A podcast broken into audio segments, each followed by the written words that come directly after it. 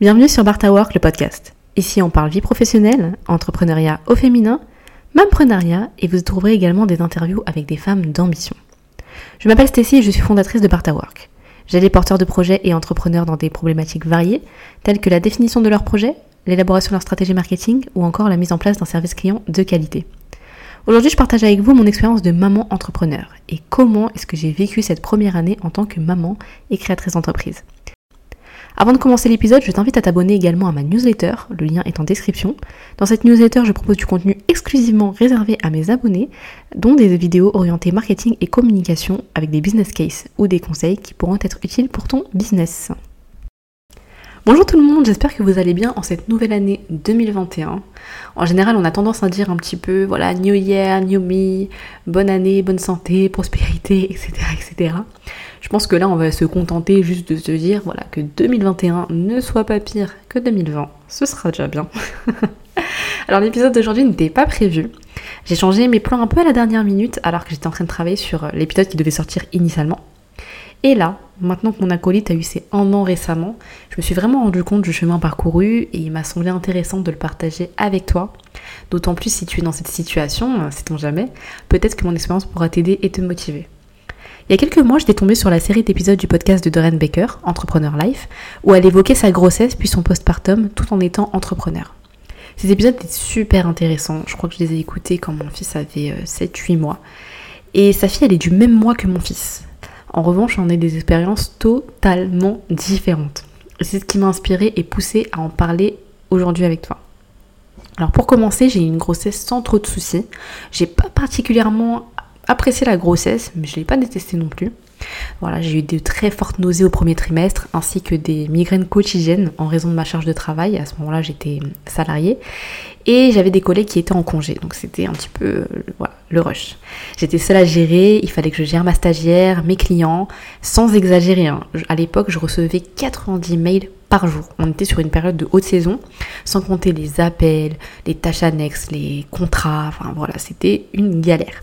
Et parfois, il m'arrivait de travailler 10 heures sans relâche, clairement, sans prendre forcément de pause ou autre. Étant responsable d'agence, bah, il m'était juste inconcevable de m'arrêter. D'autant plus que personne n'était au courant de ma grossesse puisque j'étais au premier trimestre. Alors si j'en parle, c'est parce que ça a été vraiment un des derniers points décisifs dans ma volonté de quitter le monde de l'entreprise. Et c'est là où j'ai réalisé que j'étais bien trop impliquée pour une entreprise qui n'était pas la mienne. Et que dorénavant, un petit être allait avoir besoin de moi. C'était difficile parce que ben, je suis quelqu'un d'assez loyal et j'ai eu le sentiment d'abandonner ma hiérarchie. Et j'ai compris en fait qu'il fallait que j'apprenne à m'écouter davantage, ben, autrement, ben, qui le ferait en fait, clairement. Donc ma grossesse, elle est vraiment tombée à point nommé. J'avais ce besoin de me recentrer sur mes envies, mes rêves et surtout j'avais vraiment besoin d'être stimulée intellectuellement.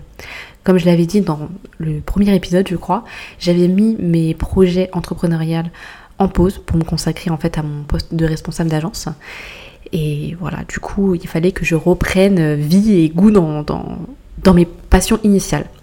Donc même à ce stade de la grossesse, j'avais pas prévu de quitter l'entreprise si tôt. Mon but c'était de prolonger mon congé maternité jusqu'aux 5 mois de mon bébé avec euh, justement mes, mes congés euh, payés. Euh, donc le congé maternité plus le congé payé, on arrivait à 5 mois de grossesse, puis de reprendre à 5 mois de mon bébé pardon, puis de reprendre soit avec des horaires qui me permettaient de finir tôt l'après-midi, comme j'en avais l'habitude, puis de négocier quelques jours de télétravail et de quitter l'entreprise d'ici l'entrée à l'école de mon acolyte, donc au bout de trois ans. Spoiler alert, c'était pas du tout ce qui s'est produit. Donc passons. Quelques mois après, j'accouche en décembre 2019, et là t'es pris dans un tumulte en fait, où tout est chamboulé, tout est remis en question.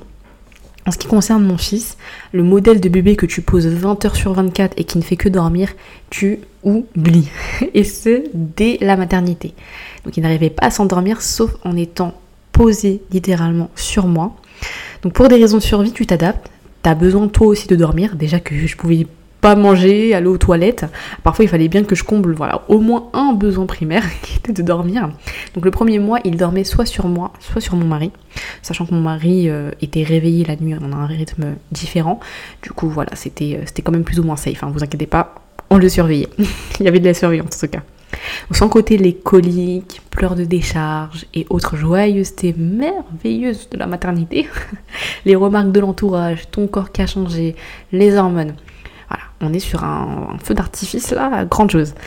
Donc les mois passent et je comprends de plus en plus qu'il va être très compliqué pour moi de retourner travailler. J'ai eu écho en fait que je ne pourrais reprendre les horaires euh, que j'avais avant d'accoucher et que si je revenais, ben, je finirais bien plus tard, ce qui me permettrait pas du coup de voir mon fils, surtout ben, avec les embouteillages euh, rencontrés à ces horaires-là. Et mon fils, ben, il était vraiment très accroché à moi, quoi, hein, littéralement. Euh, on pouvait pas faire plus accroché que lui. Donc voilà, ne serait-ce que sortir 30 minutes pour faire une course sans lui, il hurlait avec son père jusqu'à mon retour. Donc j'ai hérité d'un bébé euh, hypersensible. Et même hypersensible, ça va jusqu'au bruit en fait. Il se réveillait dès qu'il sentait que je m'éloignais de lui. Euh, et d'autres caractéristiques qui m'ont confirmé le fait que ben, mon bébé était un, baby, euh, ce qu'on appelle du coup un bébé aux besoins intenses. Alors les siestes de 2 heures, une utopie. 30 minutes, euh, c'était déjà, déjà extraordinaire.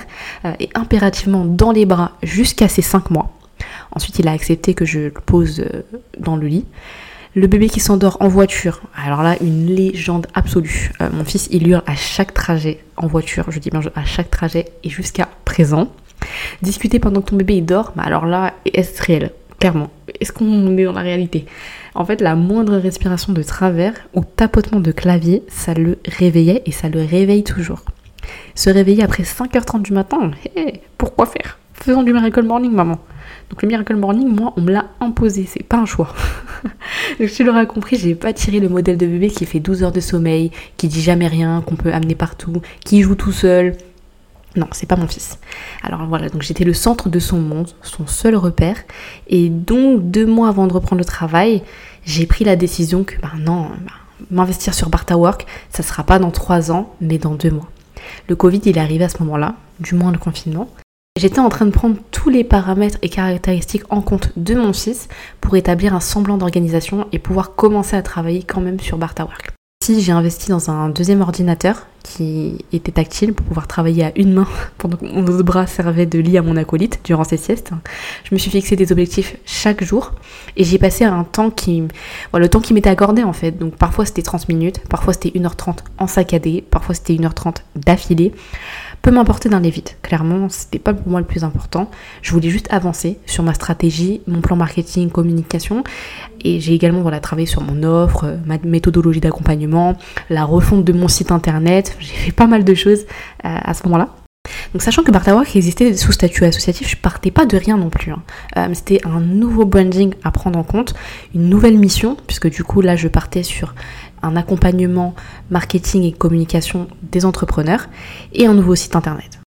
Je commence à être très active quant à ma création de contenu et disons que je me suis réellement lancée en juillet, euh, tout comme pour mon statut.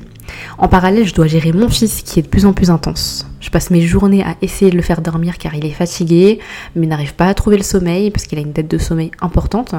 Quand il le trouve, c'est seulement 40 minutes et il faut impérativement que je sois à ses côtés. C'est dur, hein, c'est dur. D'autant que je constate que les bébés autour de moi, ça s'améliore, quand pour le mien, ça s'empirait au fil des jours. Je me souviens d'un ami de mon mari qui lui a dit Ouais, tu verras, la période entre 6 et 9 mois, c'est pépère. Euh, après, tu verras, quand il va se déplacer, ça va être galère. Et nous, ça a sûrement été une des périodes les plus intenses, la période 6-9 mois pépère là.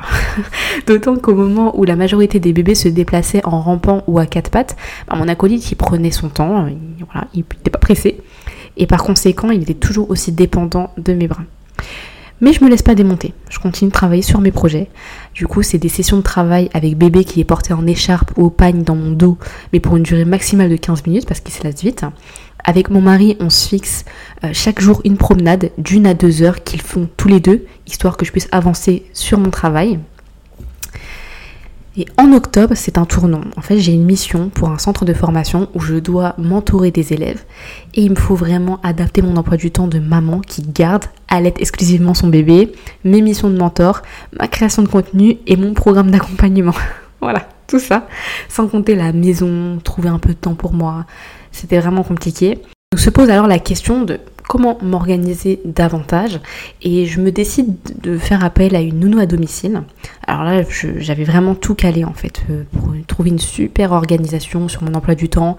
Il me restait juste à caler la nounou et là, paf, deuxième confinement. Il m'a fallu une semaine pour me remettre au boulot parce que j'étais tellement perturbée après que j'ai trouvé cette super organisation euh, que c'est tombé à l'eau. Mais voilà, finalement, je me suis adaptée Et j'ai trouvé un rythme qui me convenait. Un rythme qui respecte mon quotidien très chargé. Donc maintenant, je sais que je cale aucun rendez-vous avant 15h et après 18h.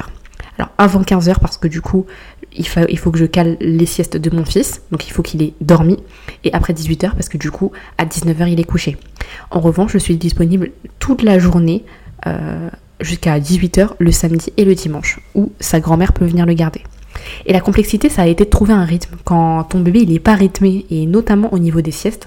Alors les siestes, heureusement, elles sont devenues de moins en moins aléatoires, ce mois-ci hein, d'ailleurs, donc un an après. Et s'adapter aussi bah, aux périodes d'amélioration, de régression, entre les dents, les pics de croissance, les maladies, voilà. Il faut toujours s'adapter.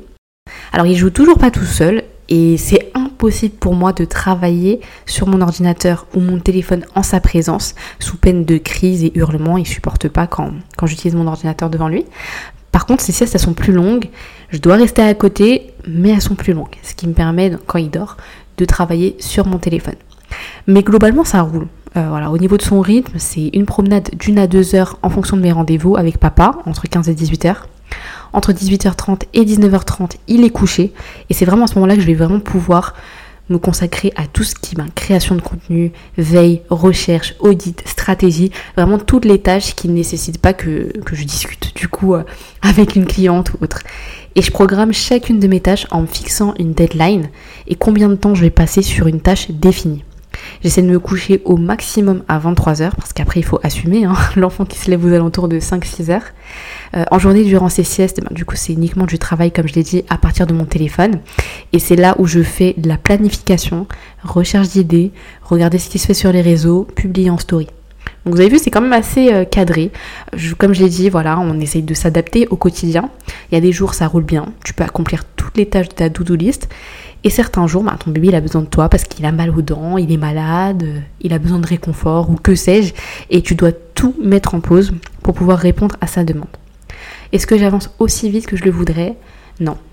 Mais je prends en compte le fait que j'ai pas les mêmes cartes que d'autres entrepreneurs qui peuvent se consacrer à ça toute la journée ou d'autres preneurs qui ont peut-être un bébé qui a un rythme plus facile, plus régulier, peuvent travailler en dehors de, la chambre de bébé parce qu'il n'a pas, euh, pas besoin qu'on soit à côté pour dormir. C'est la vie en fait. Mais j'ai pas envie que ça m'empêche d'avancer sur mes projets. Comme je l'ai dit, ça m'a permis de développer une capacité d'adaptation incroyable. Alors voilà, j'accélérerai le rythme à son entrée à l'école, mais l'essentiel pour moi, comme je l'ai dit, c'est vraiment d'avancer comme je le peux avec les cartes qui m'ont été données.